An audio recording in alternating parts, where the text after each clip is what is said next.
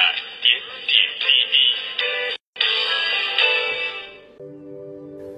各位听众大家好欢迎收听本期的每日科技试点。日前由中国演艺设备技术协会主办北京演艺展业广告有限公司承办的第二十八届中国国际专业音响灯光乐器及技术展览会在北京举办。展会邀请来自十余个国家和地区的近八百家参展企业。各类创新升级的乐器产品集中亮相。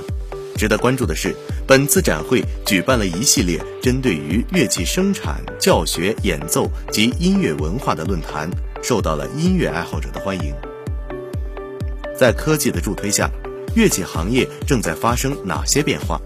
本届展会的国际创新乐器和音乐科技发展论坛上，国内外乐器、音乐科技领域的专家围绕创新乐器、音乐科技等行业热点，共话音乐科技行业的发展。让乐器迷受益匪浅。中国音乐学院教授韩宝强认为，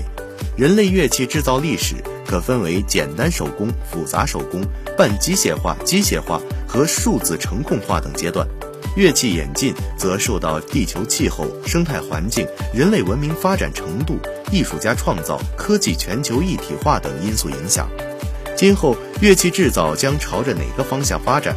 如何迎接定制乐器时代的到来？韩宝强如此判断说：“未来随着乐器朝着智能化和个性化的方向发展，乐器制造业将随之趋向模块化、网络化和定制化。”中国音乐学院东方音乐研究院特聘研究员汪红现场展示了 3D 打印的东琴和技术改良后的二胡。在他看来，乐器的数字化转变，一方面便于演奏者对乐器的声音控制，另一方面便于与移动端结合。可用于线上教育，乐器科技的发展为传统民族乐器的制造、研发和创新提供了更为科学的理论依据，将民族乐器制造从经验制器升级为科学制器。随着移动互联网的发展，乐器企业发展面临着变革，如何在日新月异的音乐环境下将科研成果与音乐市场接轨？CME 公司创始人赵一天认为。无论产品硬件研发还是音乐软件开发，都需要符合市场潮流与方向。他提到，MIDI 的新标准、区块链加 AI 等新技术指引着未来音乐市场的发展走向。例如，MIDI 新标准将建立起智能化音乐互联，云服务能建立起无地域限制的双向连接，区块链可以实现节点间的价值传递等。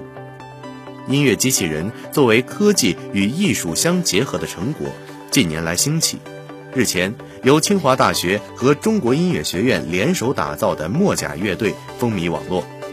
作为第一支中国风机器人乐队，三位机器人乐手分别演奏竹笛、箜篌、排鼓等三种中国传统乐器。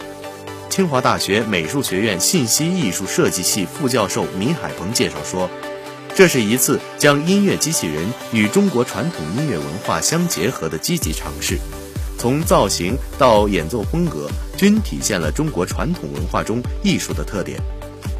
展览现场，团队以视频形式展示了机器人乐手熟练运用打击、吹奏、拨弦三种不同乐器的精湛技艺，科技与艺术碰撞出的火花让人大饱眼福。近年来，音乐教育产业的蓬勃发展。在音乐加互联网的背景下，音乐教育类产品致力于让学生以快速有趣的方式学习各种乐器，也为乐器教学提供了更多的科技含量。本次展会上，我们可以发现，趣味学乐器、演奏精准识别、智慧课堂、多元化的教育体系等关键词受到家长、培训机构以及音乐爱好者的关注。大声唱教育科技有限公司研制多年的大声学习机也亮相展会，分别为机构版和家庭版两种。除了在家 K 歌以外，还可以到各种各样的聚会与演出中一展歌喉。据现场工作人员介绍，传统的 KTV 无法直接跳转歌词进度，但是大声唱加入了进度条功能，可以实现随时跳转进度。内置二十多万首歌曲，全新的升降调功能。既考虑到成人与儿童的生理结构的差异，更能让练习事半功倍。